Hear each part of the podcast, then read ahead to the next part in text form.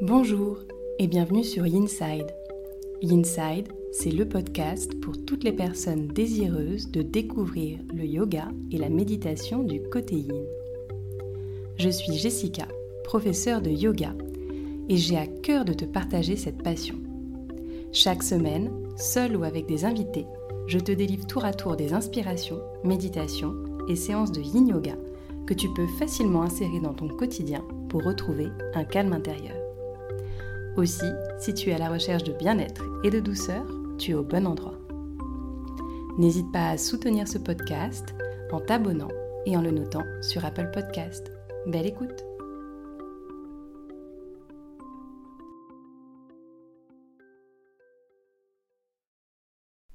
Vous ne jouissez jamais véritablement du monde tant que l'océan lui-même ne coule pas dans vos veines, tant que vous n'êtes pas revêtu des cieux et couronné des étoiles, et que vous ne vous percevez pas comme l'unique héritier du monde entier. Thomas Traherne. Bonjour et bienvenue à toi dans ce nouvel épisode du podcast Inside. J'ai démarré cet épisode ici en te citant la quatrième de couverture du guide du yogi pour la méditation des chakras.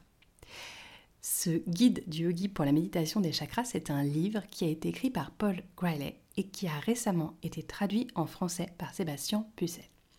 Et c'est justement Sébastien Pucel qui est mon invité aujourd'hui sur le podcast pour nous parler du livre, mais bien entendu pour nous parler de cette fameuse méditation des chakras. Donc tu verras durant cette interview fleuve, tu es prévenu, nous avons été très très bavards avec Sébastien, euh, tu verras donc d'où viennent les chakras, on expliquera un petit peu ce qu'ils sont, comment euh, finalement les activer, à quoi sert cette méditation sur les chakras, et on relira ce système des chakras au Yoga Sutra de Patanjali.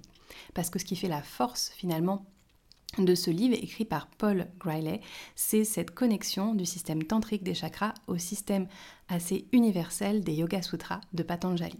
Donc tu vas retrouver vraiment ces deux pièces du puzzle dans l'interview d'aujourd'hui et bien sûr dans l'ouvrage en question. J'espère que comme moi, tu prendras autant de plaisir à écouter Sébastien te parler des différents concepts philosophiques du yoga. Et il a été très très prolifique dans cette interview et j'espère que ça va te permettre d'aller un petit peu plus loin dans ta compréhension de certains concepts qui peuvent être difficiles à appréhender.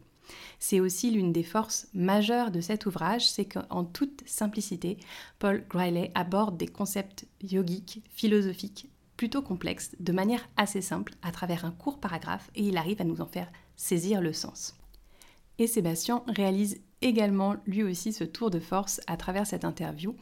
Euh, tu verras qu'il arrive à expliquer assez simplement et avec des exemples peut-être parfois un petit peu euh, non usuels, on va dire. Donc tu entendras parler par exemple bah, de boudin noir, tout simplement, ou euh, de plans d'expérience, ou encore euh, voilà, de crise de la quarantaine durant ce podcast. Et on arrivera à relier tout ça et ben, à des concepts philosophiques assez pointus, au yama, au niyama, que tu connais peut-être déjà, mais euh, aussi et surtout au système des chakras. Donc, sans plus attendre, je laisse place à ma conversation avec Sébastien et bien entendu, tu auras dans les notes de cet épisode tous les liens pour retrouver ou acheter le livre et pour retrouver Sébastien et Muriel avec leur école de Yin Yoga. Très belle écoute. Eh bien, bonjour Sébastien, je suis ravie de t'accueillir à nouveau sur le podcast Inside. Euh, est-ce que tu peux te présenter en quelques mots pour les auditeurs, les auditrices qui ne te connaissent pas encore? Bah, Bonjour Jessica, merci pour l'invitation. Euh, bah, mon nom c'est Sébastien Pucel, j'enseigne le yoga avec ma compagne, Muriel, Muriel Burolier. Et on est impliqué dans le yoga depuis euh, début des années 90 et on a une école spécialisée dans la transmission du yoga. Euh, voilà, succinctement. Succinctement, c'est parfait. Alors je dis succinctement parce que vous étiez déjà venu dans le podcast, on avait parlé euh, à l'époque de et de médecine traditionnelle chinoise. Mm. Euh, aujourd'hui, vous revenez avec un tout autre euh, sujet. Euh, vous revenez avec un livre, en fait, que toi, tu as traduit, un livre de Paul Griley sur la méditation des chakras. Et avant de parler directement de ce livre, du guide du yogi pour la méditation des chakras, est-ce que tu peux nous parler un petit peu de votre rencontre avec Paul et Suzy? Comment vous vous êtes rencontrés tous les quatre? Parce qu'il y a Muriel, bien entendu, avec toi dans cette aventure. Euh, et, voilà, comment vous interagissez encore aujourd'hui avec eux? Ouais, bah, tout ce que je vais euh, partager, présenter euh, et dire, c'est euh, en mon nom et puis celui de Muriel, bien sûr, puisqu'on on est dans cette aventure depuis le début tous les deux. Et euh, c'est d'ailleurs Muriel qui m'a euh, introduit, entre guillemets, à Paul Gullet, puisqu'elle m'avait offert à l'époque, et ça remonte à 2006, je pense, euh, le DVD sur euh, l'approche fonctionnelle du yoga de Paul Gullet. Et donc, c'est la première fois où je suis tombé sur son travail, alors pas en direct, mais euh, ça m'a tout de suite plu, bien sûr.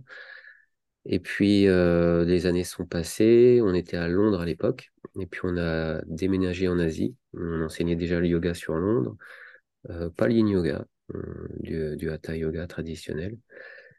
Et on a rencontré Paul et Suzy euh, en 2010 à Singapour.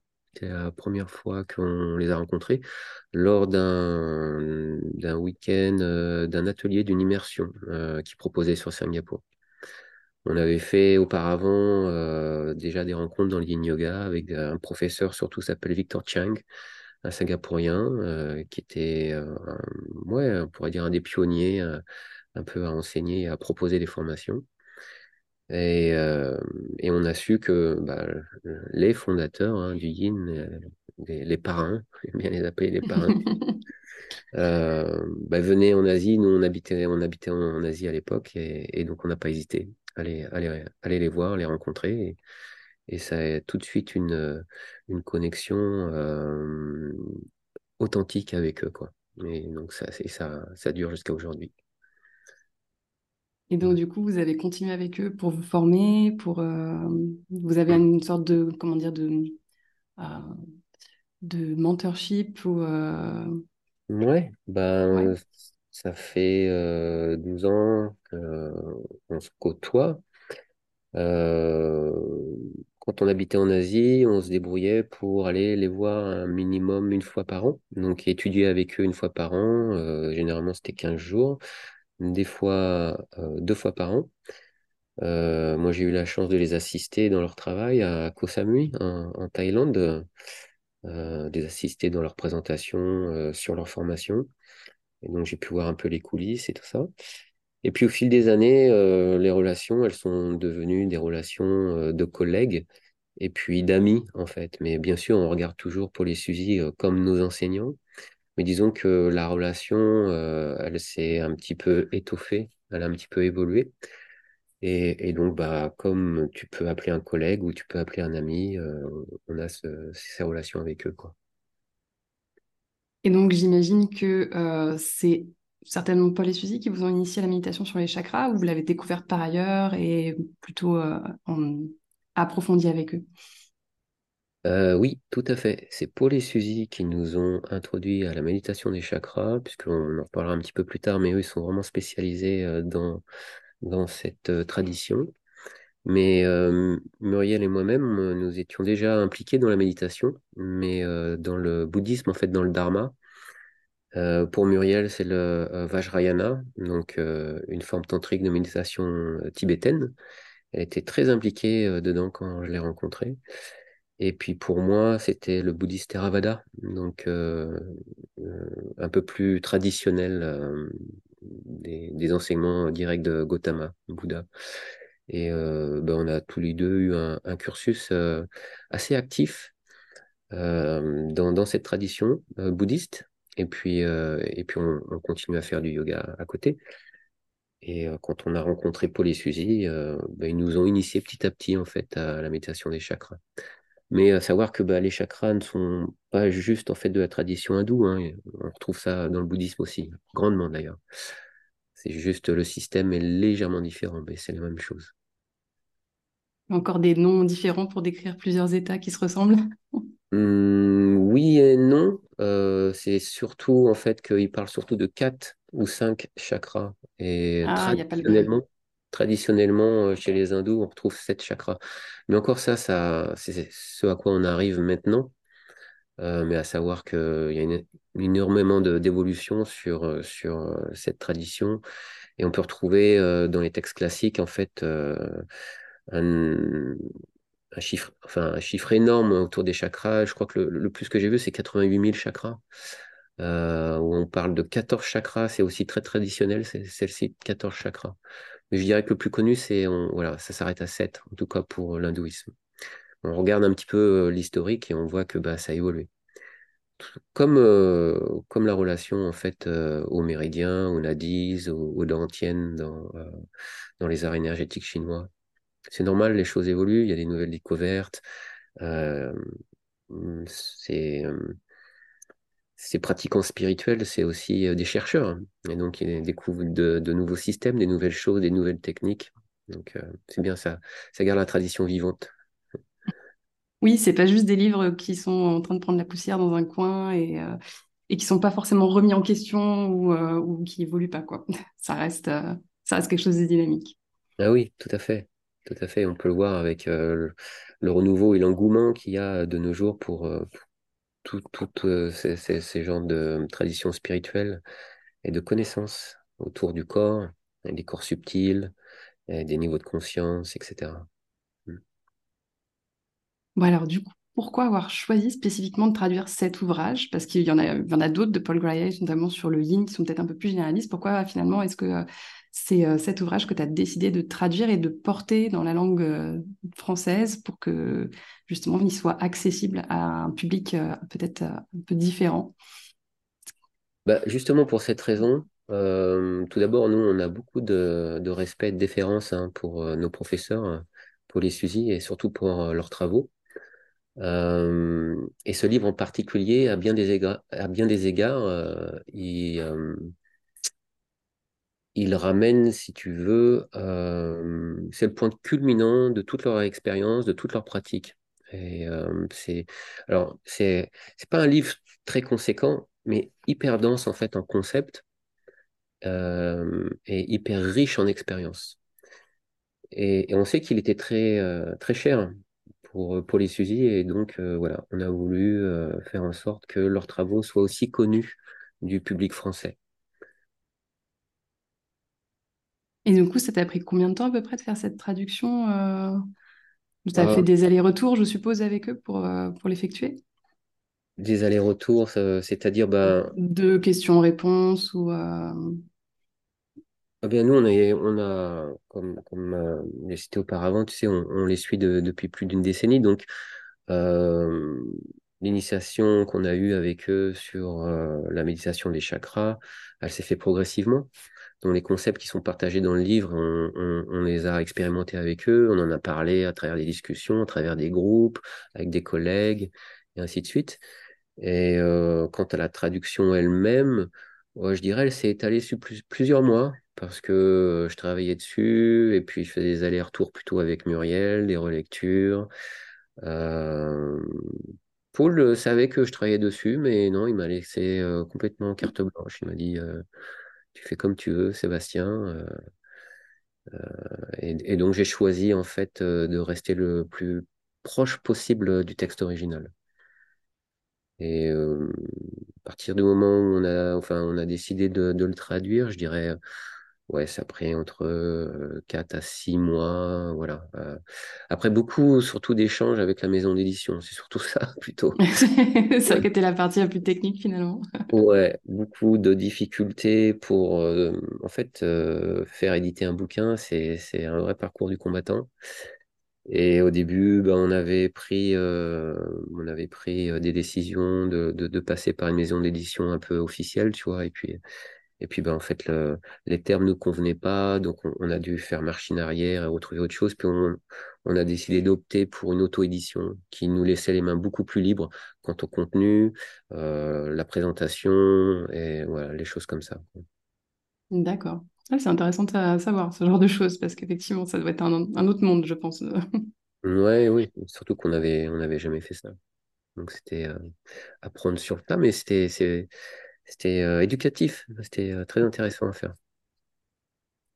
Et donc pour revenir un peu plus proche des, chakras, parce que ce concept de chakra, tu l'as dit, il est vu et revu et parfois il est euh, largement détourné, idéalisé. Est-ce que tu peux essayer, à l'image du livre finalement qui synthétise beaucoup de choses, de nous donner une définition claire des chakras et qu'est-ce qu'ils sont réellement? Ok. Bah, les chakras, on peut dire que c'est des centres psychiques, énergétiques.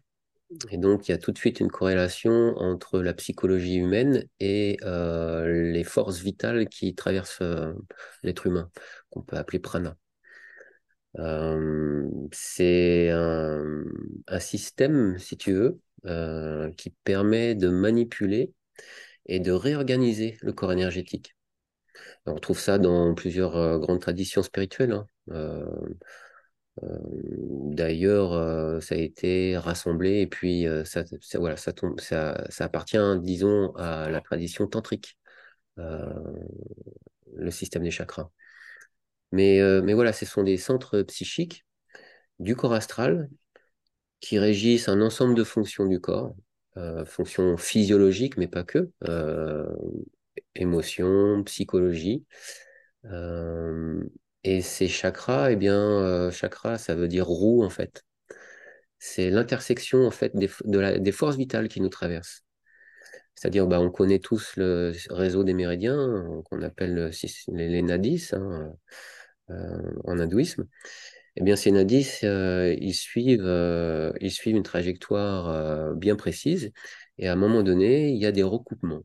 Et quand, quand il y a beaucoup de recoupements, ça va former eh bien, un centre un centre névralgique, si tu veux, ou un centre énergétique. Et c'est ça les chakras. Et c'est surtout le pont entre, et on va un petit peu euh, en parler plus en profondeur si tu veux, c'est le pont entre les différents états de conscience qu'on peut avoir, qui sont reliés à nos trois corps, hein, qu'on appelle euh, bah, corps physique, corps astral et corps causal. Et donc, les chakras sont euh, les points d'entrée et les passerelles entre ces corps. Donc en fait, de travailler sur ces chakras, ça te permet de passer, enfin, faire des sauts de puce entre guillemets du corps physique au corps astral et au enfin, et non, et, du coup de pouvoir revenir dans un sens ou dans l'autre. Tu peux. Oui, mais alors ça ne dit peut-être pas grand-chose euh, à ceux qui ne connaissent pas euh, cette euh, théorie des chariras, donc des trois corps. et donc on peut parler de corps physique, donc corps grossier, matériel, fait de chair et d'os corps physique. Euh, on peut parler de corps d'émotion et de désir pour le corps astral. Peut-être que c'est plus parlant pour les auditeurs. Et pour le corps causal, on parle de corps de pensée. C'est-à-dire que nos émotions et nos désirs forment un véhicule. C'est pas juste. Euh, alors, émotion, moi j'aime bien le mot en, anglais, c'est le même en, anglais en eh français. Emotion, en mouvement. Une énergie en mouvement.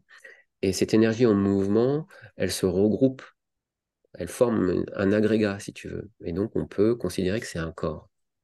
Ce corps, il nous appartient, puisque les émotions nous appartiennent, on, les génère. Même chose avec les pensées.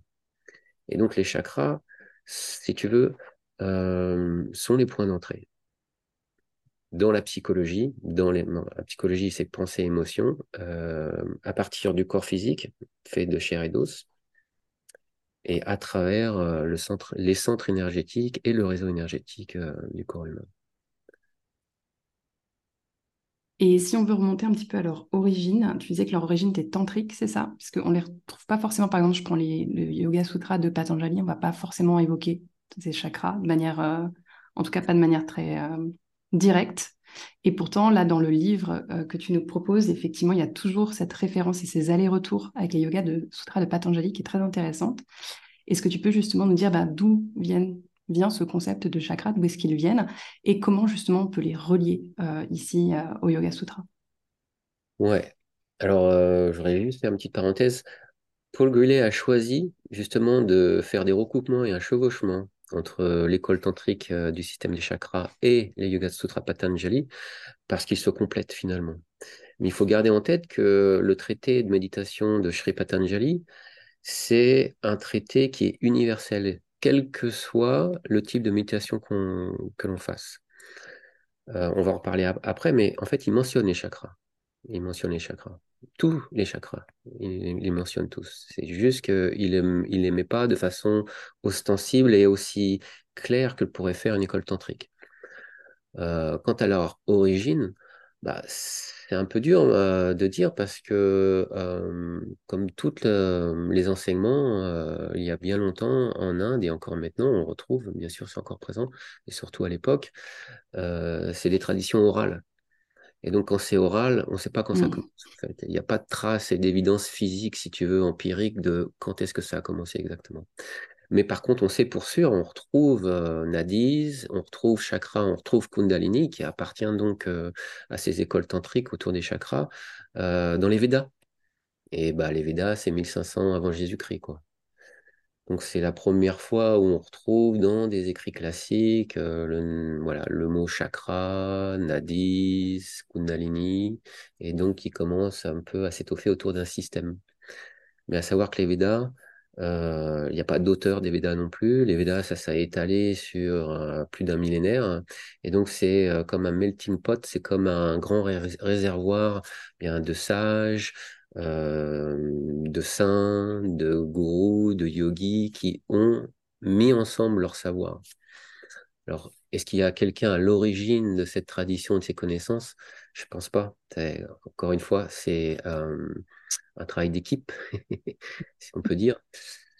Mais euh, quoi qu'il en soit, ben oui, on le retrouve dans les Védas, donc on peut parler de 1500 avant Jésus-Christ jusqu'à 500 avant Jésus-Christ, et puis plus particulièrement à la fin des Védas, dans ce qu'on appelle les Upanishads, où là, il commence euh, à, développer plus un système et, que ce soit beaucoup plus précis.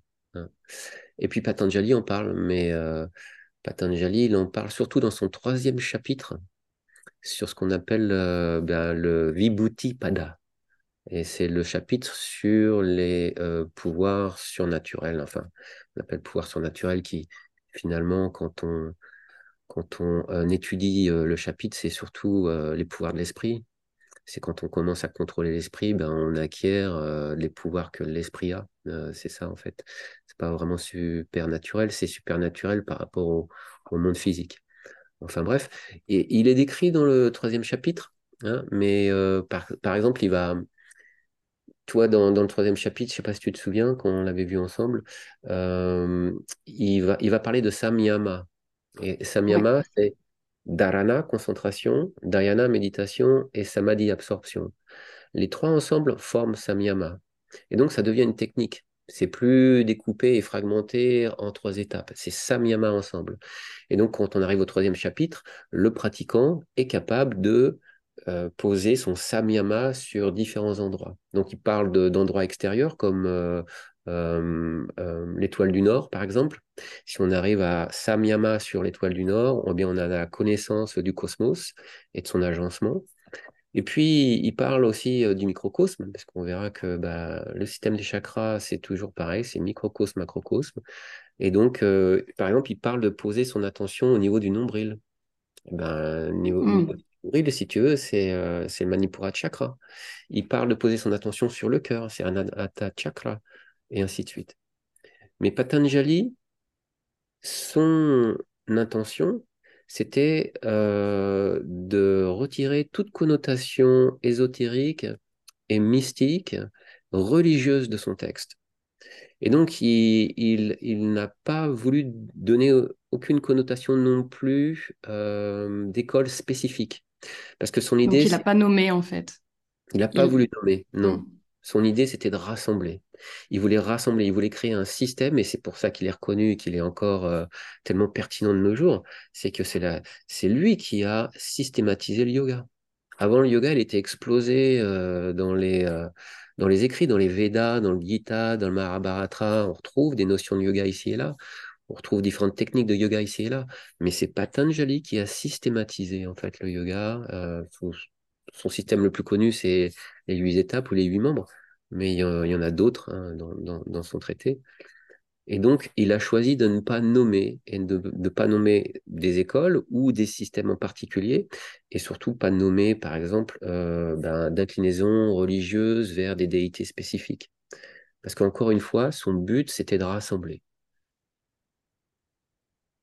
Donc on peut les retrouver, mais on va pas, voilà, ils vont être euh, pas forcément nommés et il va juste euh, nous pointer vers une direction d'un corporel en fait. C'est ça. C'est ça. Il parle, par exemple, euh, si tu fais samyama sur le creux de la gorge, eh bien, tu pourras contrôler la faim et la soif. Bah, le creux de la gorge, c'est euh, Vishuddhi Chakra, euh, et ainsi de suite. il prendra un chemin un peu détourné pour parler du système des chakras. Après, ceci dit, il y a certains spécialistes, comme toujours, qui vont un peu contredire ça et qui pensent euh, que bah, l'idée et l'objectif du yoga classique, hein, tels que bah, la libération spirituelle, comme moksha, kevalya, la connaissance de soi et ainsi de suite, euh, sont atteints euh, différemment que par le système des chakras. Et c'est vrai que bah, mais de toute façon, c'est la nature de son traité, hein, les aphorismes, les sutras, ils sont, c'est extrêmement dense et euh, condensé et, ratatiné, et en fait, il va, il va être euh, très frugal sur euh, les informations. Mais donc, quand on retrouve des références à des points spécifiques sur le corps, ben, pour moi, ça a évidemment à voir avec les chakras. C'est très clair, je te remercie. Super chouette de voir ce, bah, justement d'avoir ce prisme-là sur, euh, sur ce texte. Mmh et euh, pour euh, en rester sur les chakras un petit peu, et avant de revenir au, livre de, que tu as traduit, et qu'est-ce que tu, qu'est-ce, quel est le but finalement de venir méditer sur les chakras? On parlait tout à l'heure de changement d'état, d'aller du corps physique au corps émotionnel, au corps de pensée. Mmh Est-ce que finalement c'est ça qui est recherché? Est-ce que c'est autre chose? Ouais, eh ben, c'est un peu tout ce qu'on retrouve en fait à travers euh, le travail euh, méditatif et puis je dirais euh, un peu en trame de fond dans l'approche yogique hindouiste, c'est finalement la libération. Alors, pour comprendre la libération, il faut comprendre qu'on est prisonnier. Et on est prisonnier de la condition humaine. On a, on est prisonnier d'un conditionnement à plein de niveaux, à plein d'égards. Et donc, euh, le système des chakras est destiné, si tu veux, à faciliter la méditation, la transformation de la conscience, parce que c'est une expansion de conscience qui va nous aider à nous libérer. Qu'est-ce qui nous euh, emprisonne principalement euh, L'ignorance? La grosse et la grande ignorance, c'est de ne pas savoir qui l'on est vraiment. La grande question centrale de la tradition euh, spirituelle indienne, et pas que, on retrouve ça autre part aussi, c'est répondre à la question qui suis-je? Et donc, je ne suis pas qu'un corps physique, je ne suis pas mes émotions non plus, ou que mes émotions, je ne suis pas que mes pensées, donc qu'est-ce qui reste? Qui suis-je? Et euh, le système des chakras, si tu veux, il établit une relation entre le macrocosme et le microcosme, c'est-à-dire le monde intérieur, notre monde intérieur et le monde extérieur. Dans la théorie indienne, on a trois corps, ce qu'on appelle les shariras. Hein, les shariras, donc on en a parlé un petit peu. Euh, le karana sharira, le sukshma sharira, le, le stula sharira. Euh, stula, c'est grossier, physique. Sukshma, c'est subtil et astral. Et le Karana Sharira, c'est le corps causal. Et ces trois corps sont tout le temps en relation. Et c'est ces trois véhicules que l'on emmène partout avec nous en parallèle, si tu veux.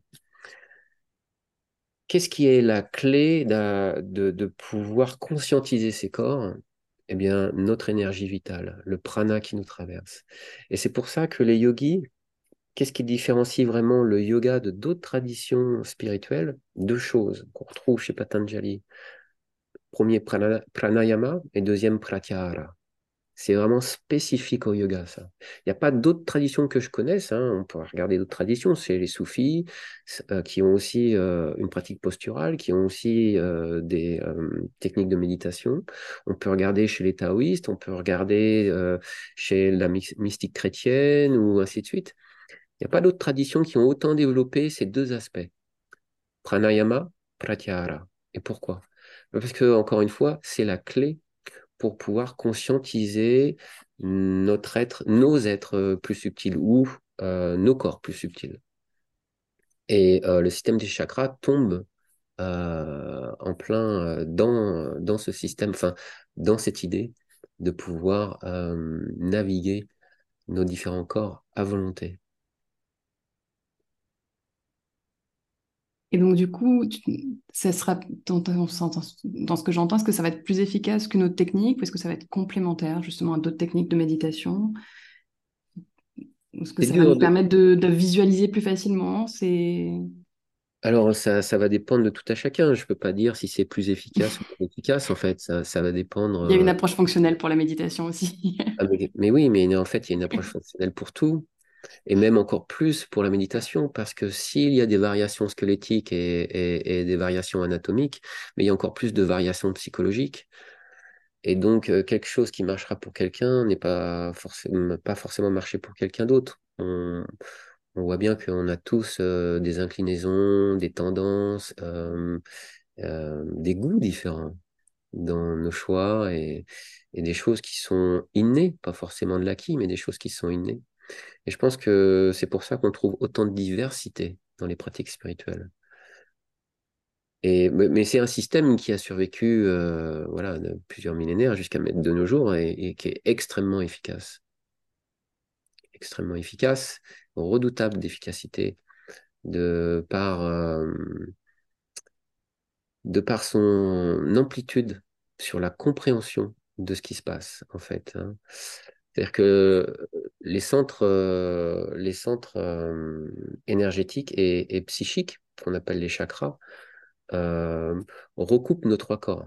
On peut s'adresser aux chakras de façon physique, même si c'est pas des physique. Par exemple, ben, on sait que les chakras, euh, il y aura une relation, par exemple, Muladhara, euh, chakra, il y a une relation au plancher pelvien. D'accord? Euh, Svadhisthana, il y a une relation au bas-ventre. Euh, Chakra, il y a une relation euh, au cœur. Vishuddhi, il y a une relation à la gorge. Ça, c'est très physique, mais on peut aller un peu plus dans la physiologie. En fait, c'est le système, euh, euh, le système endocrinien du corps. Et les différentes glandes, hein, comme pour le Ajna Chakra, c'est la glande pinéale, par exemple, qui euh, régissent et gèrent différentes fonctions euh, du corps, mais pas que. On sait aussi que c'est relié à différents états, comme euh, des états émotifs et des choses comme ça. Et donc, on peut approcher les chakras de façon très pragmatique aussi. Tout à Ouais, fait. très structuré. Ouais, Et justement, en parlant de cette structure, il y a quelque chose qui, moi, m'a étonnée dans, dans la lecture de ce livre, c'était la, la connexion entre les, les chakras et les yamas, niyamas.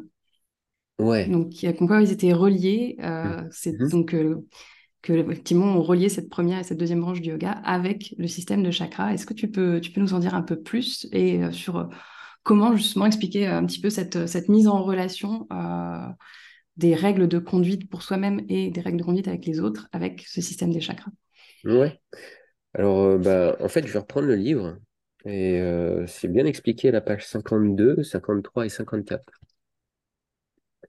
Euh, yama et niyama. Alors, savoir que bah, les c'est- et niyama, c'est un code de éthique et un peu moral. C'est-à-dire que bah, si, euh, si on espère progresser sur le chemin spirituel, la première chose à, euh, à ranger et à organiser, c'est notre comportement et nos attitudes. Notre comportement en société, ce sera les yamas. C'est les choses qu'il ne faut pas faire aux autres en société. hein, euh, ne pas heurter les autres, ne pas les blesser, ne pas les voler, euh, et ainsi de suite. Se conduire de façon à ce que l'on ne dérange pas euh, le karma, si tu veux, si je veux rester dans le système vraiment, euh, et ne pas générer soi-même de karma et ne pas euh, déranger, si tu veux, le chemin de vie des autres, ou en tout cas le moins possible. Ça, ça sera pour les yamas. Et pour les niyamas, c'est développer des attitudes éthiques qui sont conductives à la pratique. Ok Donc, c'est deux choses. Il y en a une qui est yama tournée vers notre interaction avec le monde, et euh, niyama, c'est développer des attitudes personnelles qui sont conductives. Et euh, alors, il faut garder en tête que les chakras, ce sont des centres énergétiques. Centres énergétiques, mais ce sont aussi des réservoirs de ce qu'on appelle des sanskaras. Les sanskaras, ce sont des impressions, Et on n'avait pas encore abordé les samskaras, ouais. Ouais, euh, Hyper important. très important. Et ça, c'est plus le côté psychologique des chakras. C'est-à-dire que euh, chaque expérience qui va nous traverser va laisser une, impression dans notre, sur notre chitta, notre champ de conscience. Si on en a conscience, c'est un vritti. Mais comme notre champ de conscience change continuellement, euh, le, le, vritti qui est en surface, il est poussé vers l'arrière et un nouveau vritti vient le remplacer. Et ce vritti qui est poussé en arrière devient un sanskara, une impression ou une mémoire si tu préfères. Et ces impressions qui sont accumulées, tu peux imaginer, euh, eh bien, euh, les impressions, on en a un nombre, enfin, c'est inchiffrable en fait, c'est un taux innombrable d'impressions qu'on a accumulées à travers toutes les expériences qu'on a, a traversées. Tout, va tout ce qui passe à travers nos cinq sens va laisser une impression dans notre chitta. Alors, ça peut être quelque chose de tout à fait trivial, comme, ben, je sais pas, euh, un son qui passe à travers mon oreille va laisser une impression, mais ça peut être des, expériences beaucoup plus profondes, beaucoup plus euh, profondes euh, et dramatiques dans un certain sens, émotionnellement, comme, ben, je sais pas, quelqu'un qui a traversé un divorce ou, ou, des choses comme ça. Et là, on parle en fait, ben, pas juste d'une impression, mais on parle d'une expérience. Et ça, ça sera stocké dans nos chakras. Ouais, dans nos chakras. Et donc, euh, euh, quand tu te concentres sur les différents chakras, sur les différents centres, et que tu arrives à poser, à déposer ton esprit sur le chakra, alors en utilisant peut-être un mantra et bien sûr la concentration, tu actives ce centre on parle de Shiva Prana. Shiva Prana, c'est la conscientisation des choses. Et on le sait, et ça, ça a été mesuré scientifiquement, que de regarder quelque chose influence cette chose. C'est le Yidao Chidao, si tu veux, qu'on retrouve euh, chez les Taoïstes. On retrouve, oui. Là où va l'attention, l'énergie. À partir du moment où tu poses ton attention sur quelque chose, cette chose est influencée par notre regard, en fait par notre conscientisation, parce que c'est une forme d'énergie. Pas visible, mais qui est tout à fait, euh, qu'on peut, on peut tout à fait en faire l'expérience, tout à fait vérifiable, personnellement et, même euh, euh, en discussion à travers d'autres méditants. Et donc, quand tu poses ton attention et que ton attention est continue sur le chakra et que ton attention ne fluctue moins, tu vas réveiller les, les, dormants. Et ces sanskaras dormants, ils vont revenir à la surface sous forme de vritti. Selon les désirs, les émotions, le contenu de ces mémoires, elles seront stockées dans différents chakras. Alors, si on regarde à la page 53, pour le cinquième chakra, si tu veux, euh, eh bien, euh, ça sera un euh, sentiment d'orgueil, par exemple, de la famille, de la caste, de la race de la race ou du statut social. Donc, une, forme, si tu veux, de fierté ou d'orgueil. Hein, cinquième chakra, donc, Vishuddhi. c'est le ouais. Ça, c'est le, le C'est ce que ça va réveiller. Parce que ça, c'est des choses qu'on on a tous. On a tous ça. Si on, on rentre un petit peu en introspection, qu'on a qu'on est un petit peu euh, intègre, on peut se rendre compte qu'on ben, a tous une forme ben, d'orgueil ou, de fierté par rapport à ce à quoi on appartient ou d'où on vient, ou la culture, ou l'éducation, etc., etc. Bien sûr, ça peut être euh, large hein, et différent euh, d'une personne à l'autre, mais en gros, voilà, ça regroupe un peu tout ça. Donc, euh, le yama, euh, l'action morale et éthique, c'est satya, c'est la sincérité. examiner ses motivations. Est-ce que être, euh, est-ce que s'identifier à son genre, ben, on peut le voir par exemple avec le féminisme, par exemple, moi j'ai rien contre le féminisme, c'est super, mais si on en fait un combat, eh bien, on discrimine une partie de la population, si tu veux. Et on peut se poser la question, est-ce que c'est conductif pour, euh, euh, une progression spirituelle? Parce qu'à partir du moment où, à partir du moment on s'identifie à quelque chose, euh, eh bien, on nourrit l'ego. Sans connotation négative. L'ego, dans la spiritualité, chez Patanjali, qu'est-ce qu'il fait? Il s'identifie, il s'accapare et il sépare. On peut, on peut tous s'accorder que bah, on a tous un ego actif donc à partir du moment où on va euh, avoir une forme bah, de fierté ou, ou, d'orgueil pour une condition ou une autre, eh bien on renforce une identification fausse qui sera source de souffrance. juste pour te donner un exemple, par exemple pour le cinquième chakra. Pour le quatrième chakra, ce qui fera ressortir, si on se concentre sur le cœur, Anahata, quatrième chakra, l'agressivité, le désir de contrôler le comportement des autres. Ça, c'est pour le vritti affligé, c'est-à-dire klishta, négatif. Négatif. Et on a tous euh, peut-être des sentiments ben, de colère, euh, des sentiments de contrôle, de, manipulation, et ainsi de suite sur, les autres. Ça, ça sera déposé au niveau du chakra anahata. Eh bien, si tu te concentres sur ce chakra à travers une technique de méditation, ces sentiments vont revenir à la surface. Et donc, il va falloir adopter une stratégie. Ce que euh, Paul met en exergue ici, en exergue ici, c'est comment contrecarrer. Hein. Qui va remonter en fait. Et en fait, ce qui nous donne, c'est ce qu'il appelle lui neutraliser. C'est-à-dire que quand hmm. tu as quelque chose qui est négatif dans, dans le sens où c'est affligé, non conductif à ton but, bah, c'est quoi euh, Une progression spirituelle? Donc, bah, généralement, c'est vers des sentiments ben, inclusifs, de paix, d'amour, de liberté pour toi, mais pour les autres aussi tout ce qui va à l'encontre de ça, il va falloir lui amener quelque chose qu'il neutralise. Et donc le yama, ça sera ben, ahimsa, la non-violence. Donc ne pas être jaloux, et éviter euh, de désirer que les gens souffrent pour leurs fautes, etc., etc. Bien sûr, on peut euh, approfondir ça, mais il nous donne ici en fait la direction qu'on peut retrouver euh, chez Patanjali à travers toutes les, translittérations. Hein. C'est c'est peut-être euh, ce qui a été le plus développé, Yama Niyama. Je pense que tout le monde qui a fait un 200 heures de, yoga a entendu parler des Yama Niyama. Et ainsi de suite pour chaque chakra. Donc en fait, il nous donne les outils à chaque fois hein, à utiliser pour les vérités que tu vas trouver dans ta méditation. C'est ça un petit peu l'idée? C'est ça. C'est ça. Qu'on retrouve chez Patanjali. Oui, là pour le coup, effectivement, Yama Niyama, on les retrouve bien chez Patanjali, comme tu l'as dit. Euh, on y passe un sacré bout de temps dans le texte, effectivement, sur, euh, sur ces, sur ces valeurs-là. Est-ce que, euh, du coup, quand on progresse dans cette méditation des chakras, il y a un système qui est développé dans le livre qui s'appelle la technique Nyasa. Je ne sais pas si je uh-huh. prononce ça correctement. Est-ce que tu peux, est-ce que tu peux me l'expliquer de manière assez simplifiée comment ça fonctionne? Et euh, plutôt que de se concentrer là, pour le coup, sur un seul chakra, on va passer à travers les, les sept chakras principaux, du coup. Euh, ouais, technique Nyasa. Euh, on veut travailler euh, systématiquement sur les sept chakras. En fait, Nyasa, euh, littéralement, ça veut dire poser ou déposer. Poser ou déposer. Qu'est-ce qu'on pose? Qu'est-ce qu'on dépose?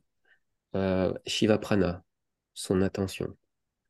Et donc, le Nyasa, c'est le travail systématique sur les sept centres psychiques et énergétiques.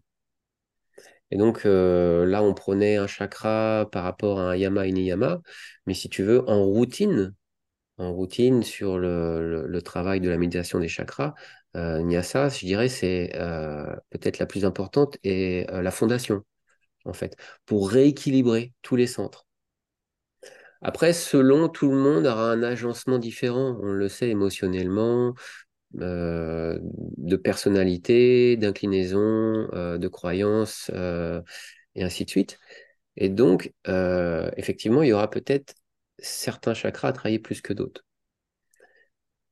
Mais il faut toujours revenir à Yasa pour rééquilibrer, si tu veux, le système en entier et, avoir une approche plus holistique, en fait, euh, de la pratique.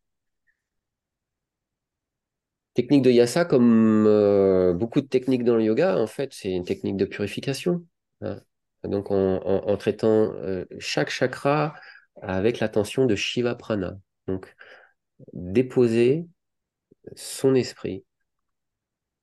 On peut l'accompagner euh, de vibrations avec un mantra. Et encore une fois, cela activera les sanskaras, euh, les impressions dormantes, qui vont revenir à la conscience sous forme de vritti. Et puis ensuite, selon ce qui vient, tu vas adopter une stratégie.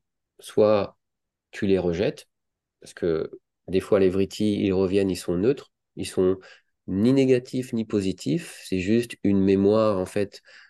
Je sais rien, bah, hier euh, j'ai entendu une émission à la radio, bah, ça m'a fait ni chaud ni froid, donc je, passe au prochain, tu vois. Euh, soit les neutraliser, et c'est ce qu'on fait avec les yama niyama, c'est-à-dire par une pensée opposée.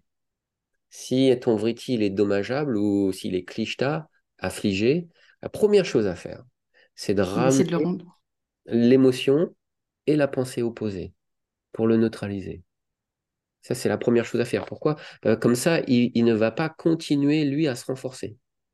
Ça ne veut pas dire qu'on l'a... Tu vas pas nourrir ta colère, en fait. Tu vas chercher à l'apaiser justement par autre chose, par exemple. C'est ça. C'est exactement ça. On ne l'a pas déraciné. On n'a pas, on n'a pas été à la racine euh, du Vritti ou du Sanskara ou du Vasana. Mais en tout cas, il n'a pas proliféré, si tu veux.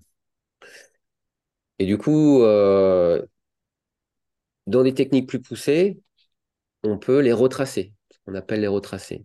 Et donc, euh, retrouver l'origine. D'où est-ce que vient cette mémoire? Comment elle est née? Pourquoi elle est née? Dans quel contexte Sous quelles conditions elle est née? Et pourquoi je suis parti dans cette direction? Alors souvent, je donne des exemples un peu idiots, quoi, mais je pense qu'on a tous euh, euh, ce genre de, de mémoire. si je choisis un aliment, bah, j'aime pas le boudin noir, en fait. J'ai jamais aimé le boudin noir. et, ça va, c'est pas une grosse star. Hein. ouais. Mais je, dis ça parce que tout le monde a une forme d'aliment que. Euh, oui, qu'on aime ou qu'on n'aime pas. Quoi. Oui, qu'on n'aime pas. Et donc, c'est simple, c'est facile à comprendre. Mais en fait, euh, je suis pas né en n'aimant pas le boudin noir, si tu veux. Il y a un contexte autour. Et cette technique de retracer, ça s'appelle pratiprasava en yoga. C'est retourner à l'origine de la mémoire et revivre le contexte. Et en fait, peut-être que ben, à l'époque, je dis n'importe quoi, hein, mais peut-être qu'à l'époque, ben, on m'avait forcé, j'étais à la cantine, il fallait finir son assiette et on m'avait forcé.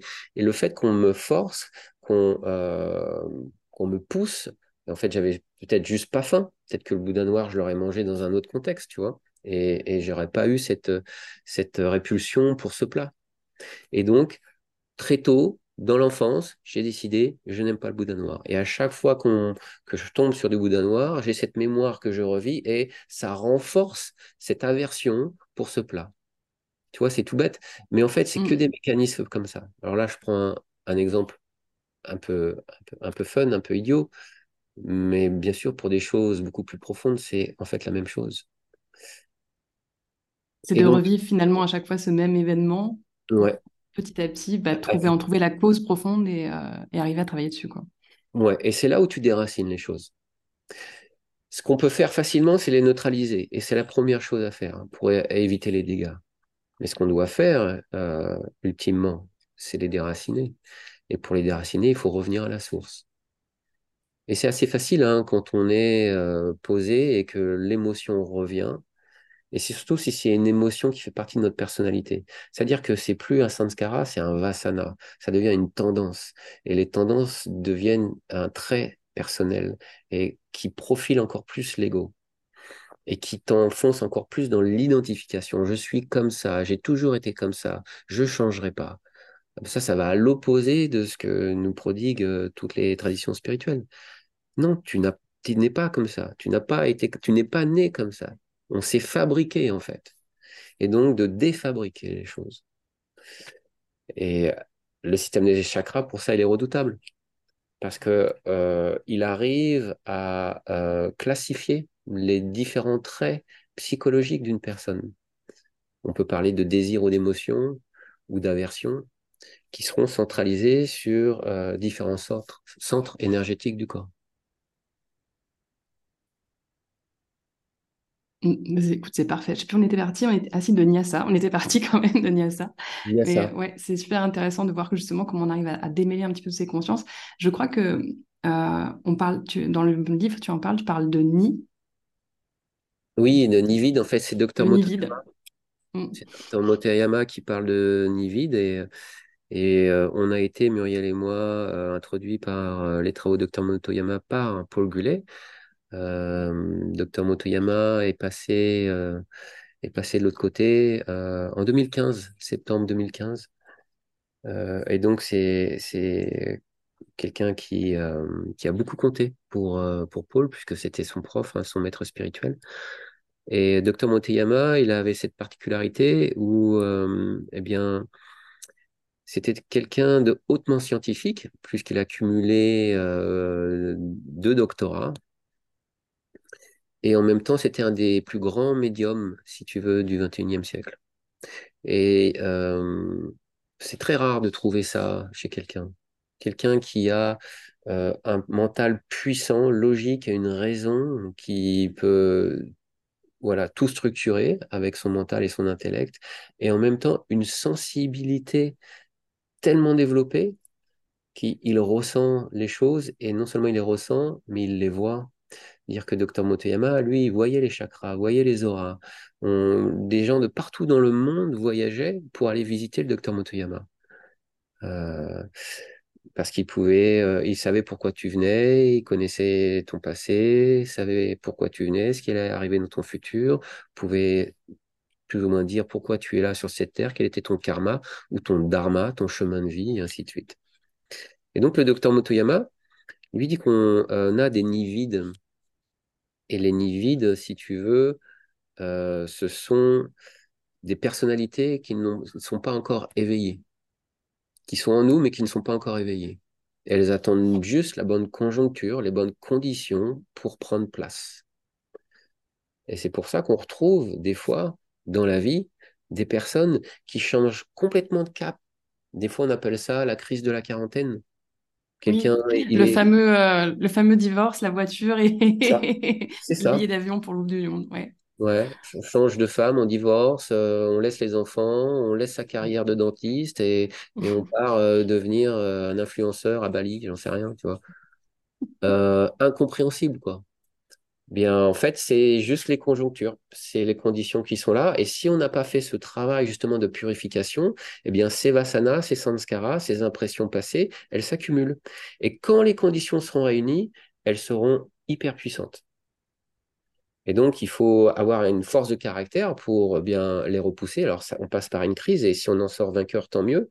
C'est-à-dire que ben, on a réussi euh, tant bien que mal à, ne pas euh, assouvir ces désirs, ces émotions qui euh, n'ont pas de sens finalement par rapport à la construction de vie qu'on s'était fait jusqu'à maintenant.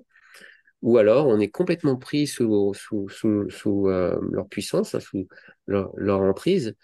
Et du coup, on peut prendre des décisions fatales peut prendre des décisions qui, peuvent être euh, extrêmement dommageables pour la vie euh, d'une personne. Et ça, c'est les nids vides.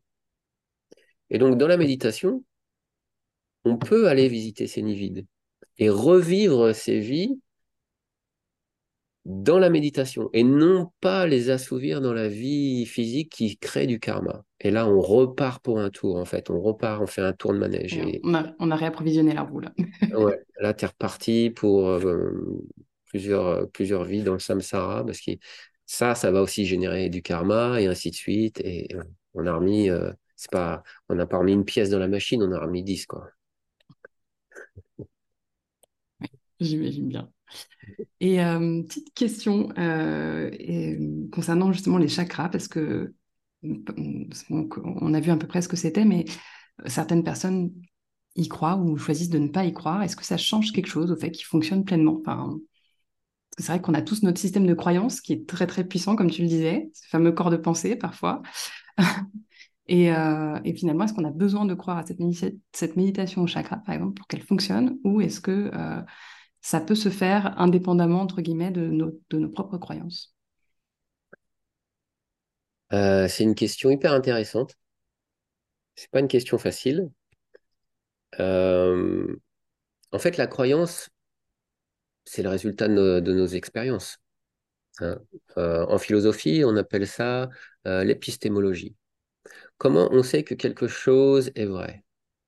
Comment on sait que c'est vrai? Bah, Généralement parce qu'on en fait l'expérience. Expérience directe, ouais. Ouais, mais on n'a pas que des expériences directes, par exemple.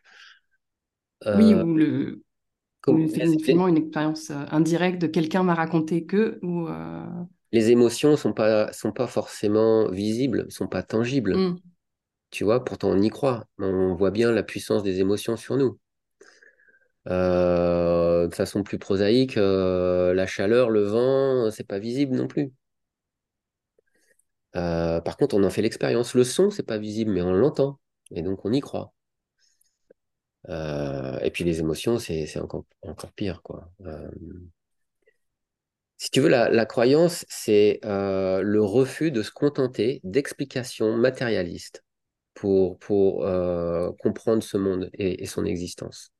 C'est ça la croyance.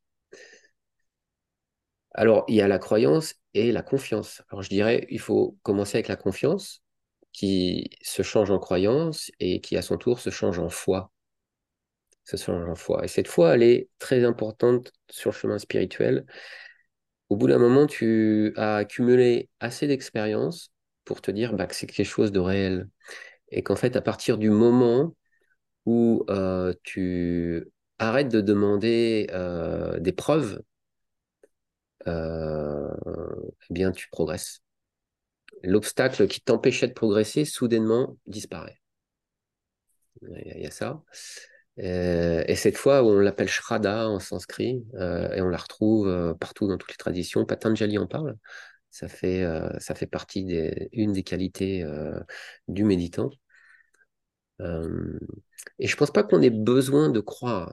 Après, ça dépend des attentes que l'on a. Parce que si on peut lire plein de choses sur les chakras, alors on peut voir des couleurs, euh, et puis tu vas évoluer spirituellement, et puis si tu ouvres ton chakra du cœur, tu vas peut-être connaître l'amour inconditionnel, et ainsi de suite. Euh, je pense qu'il faut juste être plus modeste dans ses attentes. Et puis, si après une méditation des chakras, tu es plus calme juste plus centré et plus en paix, ah bah, c'est déjà une expérience vécue. Et rien que ça, ça va commencer, en fait, on commence à tirer un fil. Et à partir de là, on peut construire des fondations. Et si on arrive à faire ces expériences répétées, répétées, répétées, euh, ça se transforme en fait en confiance, qui se transforme en croyance et ce qui se transforme en foi. Ouais, c'est parfaitement clair. Mmh il faut donc remettre euh, peut-être en question ses attentes. Qu'est-ce qu'on attend de la méditation sur les chakras? Est-ce qu'on a des attentes qui sont euh, improbables? Ou des attentes qui sont tout à fait, euh, tout à fait judicieuses et pertinentes? Et justement, pour y arriver à cette fameuse méditation des chakras, est-ce que tu as des recommandations sur les temps de pratique, la régularité de la pratique Est-ce qu'il y a des choses qui ont fonctionné pour toi ou pour d'autres que tu pourrais nous partager? Si jamais on veut mettre en application justement ce qu'il y a dans ce fameux guide pour la méditation des chakras bah, Moi, je vous conseille de, comme le dit euh, si bien Paul, comme lui a dit si bien Dr Motoyama, d'expérimenter. Je ne pense pas qu'il y ait de recettes. Même, euh, bah, c'est bien, si on n'a aucune idée, ben, prenez le guide, et puis juste prenez une technique au hasard et voyez ce que ça donne. Et à partir de là, faites vos expériences et ajustez, adaptez, ajustez, améliorez. C'est l'approche scientifique. C'est ne pas avoir d'attente et de voir le résultat. Et à partir du résultat, on en tire des conclusions et on s'adapte et on améliore et on avance. Mais euh, pour nous, personnellement, Muriel et moi, on fait beaucoup euh, de médiation euh, autour du Anahata Chakra, chakra du cœur, de différentes façons. On retrouve dans les écrits que c'est peut-être le chakra principal en fait pour l'émancipation spirituelle. Voilà, nous c'est notre approche. voilà, elle est complètement subjective à nous. encore une fois, je recommande juste d'essayer. Il n'y a pas de grand risque. Non, il n'y a pas trop de risque à s'asseoir et à venir respirer tranquillement en pensant à ses chakras. au pire, on, s'ennuie, quoi. Au pire. ça va. Il y a pire, quoi. Ouais. Mais voilà, d'avoir une, de faire sa propre expérience et puis après, petit à petit, avec euh, ses expérimentations, de construire son plan d'expérience et euh, d'en tirer les conclusions nécessaires. avoir un, tableau de bord, tu vois, avoir un petit carnet de bord et comme tu le fais, 10 minutes, 15 minutes par jour, parce que je sais que tu as une vie très active avec tes filles et la vie de famille, euh, les cours de yoga et, tout ce que tu fais autour, et, je pense que c'est le cas pour beaucoup de monde. Et donc, euh, voilà, prendre 10-15 minutes et, peut-être systématiquement, sur une semaine, travailler un chakra à la fois et en même temps faire le nyasa. Par exemple, ça peut être une bonne approche systématique. Je travaille un chakra par semaine, et à la fin de la session, je fais un nyasa. Et la semaine d'après, Et je... je note ce qui se passe. Mm. Exactement. Note ce qui se passe, soit une note mentale ou juste quelques lignes. Et petit à petit, on découvre, en fait, euh, ça se précise comme un détective, quoi, qui, qui ramasse les indices et, et- et qui profile, en fait, hein, les choses. C'est, ça me semble une approche euh, euh, tout à fait efficace. Ouais. C'est un, bon début. Je, je testerai personnellement. J'ai pas encore pris le pli, tu vois, de, de prendre un petit carnet et de noter après Mhm. chaque session. J'ai- J'aime bien l'idée parce qu'effectivement, euh, bah, on a tendance à oublier aussi ce qu'on fait d'un coup sur l'autre. ouais. Alors, il y a quelques réminiscences qui arrivent, mais c'est vrai que parfois, on se dit, ah oui, j'avais fait ça, quelque chose, ça m'a fait du bien, mais je me souviens plus sur quoi j'avais mis mon attention, quoi. Donc, euh, ça peut être une bonne idée, le petit carnet. sans- sans pour cela euh, marquer des pages, tu vois, mais juste un ressenti de deux, trois lignes. Deux, trois lignes, ça suffit, en fait. Et, la prochaine fois qu'on s'assoit, on reprend là où on l'a laissé. Ça, c'est, euh, important aussi. Euh, de pas sortir de la méditation, hop, c'est fini, je repasse à mes activités, mais d'avoir un, tout petit sas de transition. C'est-à-dire de... La méditation, c'est bah, souvent dirigé, guidé, donc euh, il y a souvent une intention derrière. Et dès que ça s'arrête, de prendre un temps d'intégration, comme un rebond. Parce que c'est ça qui va laisser l'impression. Et c'est cette impression qu'il faut noter. Pas forcément la technique en elle-même, mais l'impression qui reste. Et à partir de ces impressions accumulées, on peut commencer à échafauder euh, une stratégie. Et donc, pour euh, conclure un petit peu sur ce livre, en une phrase, une phrase, attention, pourquoi il faut lire le guide du yogi pour la méditation des chakras? Pourquoi il faut le lire? Bah, parce que euh, Paul euh, et Suzy ont réussi à, réunir une quantité, si tu veux, gigantesque de, concepts spirituels. Et euh, je pense, et tu l'as dit toi aussi, d'une manière très directe et accessible pour le lecteur. Euh, à mon avis, à mon humble avis, c'est un livre lumineux hein, pour tous ceux qui sont prêts à approfondir ces concepts et à vouloir en savoir plus euh, sur le potentiel en fait hein, euh, de la méditation en général, puisque c'est évidemment autour euh, des chakras, mais comme il a recoupé avec Patanjali, c'est aussi universel. Oui, il serait qu'il y a plein, plein de références au Yoga Sutra. Euh, on a parlé Yama Niyama, mais il y a plein d'autres références. Il y a des références au Tantra aussi. Mhm, Et, euh, et comme tu le dis, il y a plein de concepts globalement compliqués, il faut le dire, mais qui sont abordés à travers euh, un paragraphe qui est assez clair et limpide. Moi, j'aime beaucoup cette technicité euh, chez, chez Paul, et je, je l'avais trouvé dans son, son livre, son autre livre sur le Yin Yoga, euh, je crois que c'est Yin Yoga Practice and Principle, mhm. qui est euh, pareil, je crois, même épaisseur, un donc tout petit livre, mais euh, droit au but. Euh, ouais. Vraiment, il n'y a pas de, il a rien qui est alambiqué ou autre, mais c'est hyper efficace. Et, euh, et on retrouve ça euh, dans, dans, ce, dans, cette, euh, dans ce guide pour la méditation des chakras avec euh, énormément de concepts qui sont développés pour- dans le concept de, de yoga, mais qui sont développés de manière très très simple et, et accessible. Et puis vous avez fourni, vous, je crois, en plus des illustrations dans, cette, dans ce livre qui, pareil, permettent justement de visualiser un peu plus, notamment la fameuse technique de Nyasa et puis la localisation de ces centres énergétiques. Mhm. Et euh, ça aide euh, clairement à la compréhension, euh, la compréhension du texte. Ouais, ouais, bah merci. Oui, on avait fait appel à, à Franca Borto, euh, une artiste italienne euh, qui est spécialisée euh, sur l'anatomie et vraiment tournée vers le yoga. Elle a fait beaucoup de, de- d'illustrations comme ça pour le yoga. Et ouais, son, son, son art et son travail est, est juste, est juste très très beau, quoi. Enfin, j'aime beaucoup. Non, mais ça va, ça va, ça se marie très bien en fait avec le texte parce que c'est pareil, c'est pas des schémas compliqués à comprendre, ça reste assez simple. Ouais. Et euh, du coup, euh, ça, ça fait un beau miroir par rapport, euh, par rapport au texte justement. Mhm. Et comment on peut se le procurer votre livre? Grande Alors, question. Tu me parlais d'auto-édition tout à l'heure, mais comment on peut se le ouais. procurer concrètement? Alors nous, on en a des copies qu'on a commandées directement de l'éditeur, euh, qui sont un peu plus qualitatives, puisqu'on le propose sur Amazon, euh, parce que euh, voilà, on voulait, euh, on voulait donner accès au plus de monde possible à, l'ouvrage de Paul. Et donc, bah, Amazon, ils sont quand même incontournables pour ça. Et surtout, bah, c'était ce qu'il y avait de plus facile. Mais on voulait aussi donner une autre option. Et, donc, nous, on a un stock chez nous et vous pouvez le commander directement sur notre site. Si vous allez sur le site et vous allez sur l'onglet articles, vous allez tomber sur différentes classifications des articles. Et il y a une classification qui est news, nouvelle. Et ça sera un des derniers articles. Donc, il y a la couverture du livre. vous cliquez dessus, vous allez voir la préface. Et en dessous, il y a un lien. Il y a un lien soit pour commander sur Amazon, soit directement sur notre email. Et, et on vous l'enverra. On vous, enverra donc une, copie que nous, on a reçue euh, de l'auto-édition, ou alors vous pouvez commander directement sur Amazon.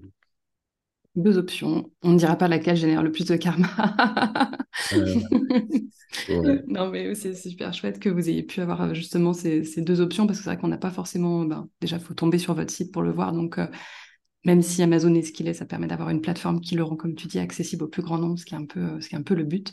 Mais par contre, il y a quand même moyen de se le procurer euh, directement en passant par vous, et ça, je trouve ça vraiment chouette.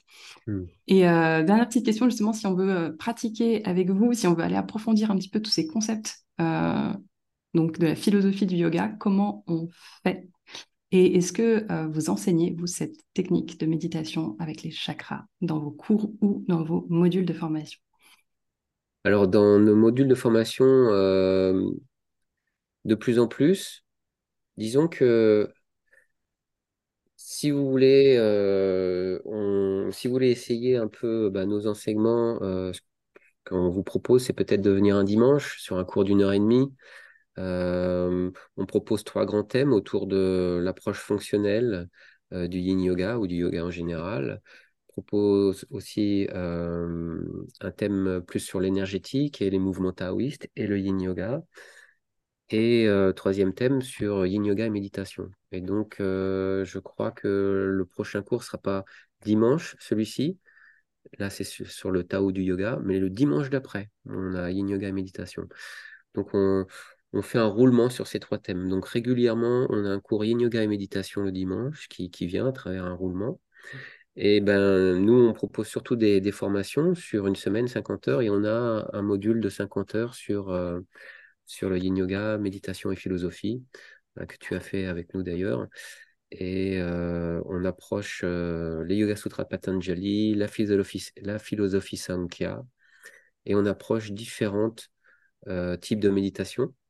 Alors jusqu'à maintenant, on s'était surtout basé sur des méditations de ce qu'on appelle des pranayama yin, soit autour de l'abdomen, soit euh, autour de ce qu'on appelle anapanasati, c'est-à-dire euh, la sensation tactile de l'air qui touche l'entrée des narines. C'est donc un seul point d'attention. On était surtout basé là-dessus. Et puis de plus en plus, en fait, on amène justement des méditations autour de, du, chakra anahata du cœur. Et en préparation, on a donc notre quatrième module qui lui sera autour de Nejing 2. Et le Nejing 2, c'est l'approche euh, taoïste un peu euh, des chakras. Des chakras. Ouais. Mm. L'approche taoïste qu'on aime beaucoup euh, parce que c'est très pragmatique. Il y a moins de visualisation, il y en a quand même, surtout quand on commence à dépasser le chakra du cœur. Mais pour tout ce qui est de ce qu'on appelle le dentier inférieur, faire tourner la petite roue, en fait, c'est des bandas et des mudras. Euh, et, ça, on, le propose maintenant en atelier. Et, euh, dans notre deuxième module sur la, la MTC, hein, la médecine traditionnelle chinoise et le taoïsme, on inclut ça aussi de plus en plus. c'est une belle technique aussi. J'avais beaucoup apprécié euh, la méditation autour du Neijing Tu. Enfin, c'était, ouais, je crois que c'était l'expérience qui m'avait le plus marqué, enfin, une des expériences qui m'avait le plus marqué sur le module 2, effectivement. Ah. Et euh, dernière petite question, mais ça c'est juste pour moi. À quand un livre sur le yoga écrit par Sébastien euh, C'est dans les, dans les tuyaux, mais euh, j'aimerais peut-être encore avant faire une traduction voilà, sur les travaux de Paul, peut-être justement autour du Nejing 2. Moi, personnellement, j'ai quelques brouillons qui, qui traînent ici et là, mais j'attends la bonne conjoncture de trouver le nid vide. ouais, j'attends que les, les astres s'alignent. mais, mais oui, je pense qu'à un moment donné, ça se fera naturellement. Voilà. Je laisse les choses un peu en dilettante comme ça et puis, et puis se faire d'elles-mêmes. Ouais. Mais ça se passe. En, attendant, il y a de très beaux articles sur le blog. Oui. C'est vrai qu'ils sont vraiment très très bien écrits, tes articles sur le blog. Donc, c'est c'est un, bon réservoir d'informations et, et, de réflexion. Merci Jessica. Mais je remercie à toi d'avoir passé ce temps euh, bah, sur euh, le podcast pour nous venir nous parler du livre. Et euh, du coup, bah, je mettrai tous les, notes pour le retrouver et puis pour vous retrouver avec Muriel dans, dans, les notes de cet épisode. Donc, je mettrai tous les liens. Il n'y aura qu'à cliquer si vous êtes intéressé pour, pour aller donc tester vous-même cette méditation sur les chakras. Je te remercie beaucoup, Sébastien, d'être venu aujourd'hui et puis à très très bientôt. Merci à toi, Jessica. Oui, à bientôt. À bientôt. Prends soin de toi. Et voilà, Inside Podcast, c'est fini pour aujourd'hui. J'espère que ton écoute a été bonne, qu'elle a été fructueuse et que tu as appris euh, de nombre de choses sur les chakras, mais aussi sur les Yoga Sutras de Patanjali. Si tu veux retrouver Sébastien et Muriel en cours ou en formation, je mets les liens vers leur site dans les notes de cet épisode. Et si tu veux te procurer l'ouvrage, tu peux les contacter directement. Je te mets également leur adresse mail juste en bas et tu n'auras qu'à cliquer. Pour ma part, je te laisse ici et à très vite pour un nouvel épisode.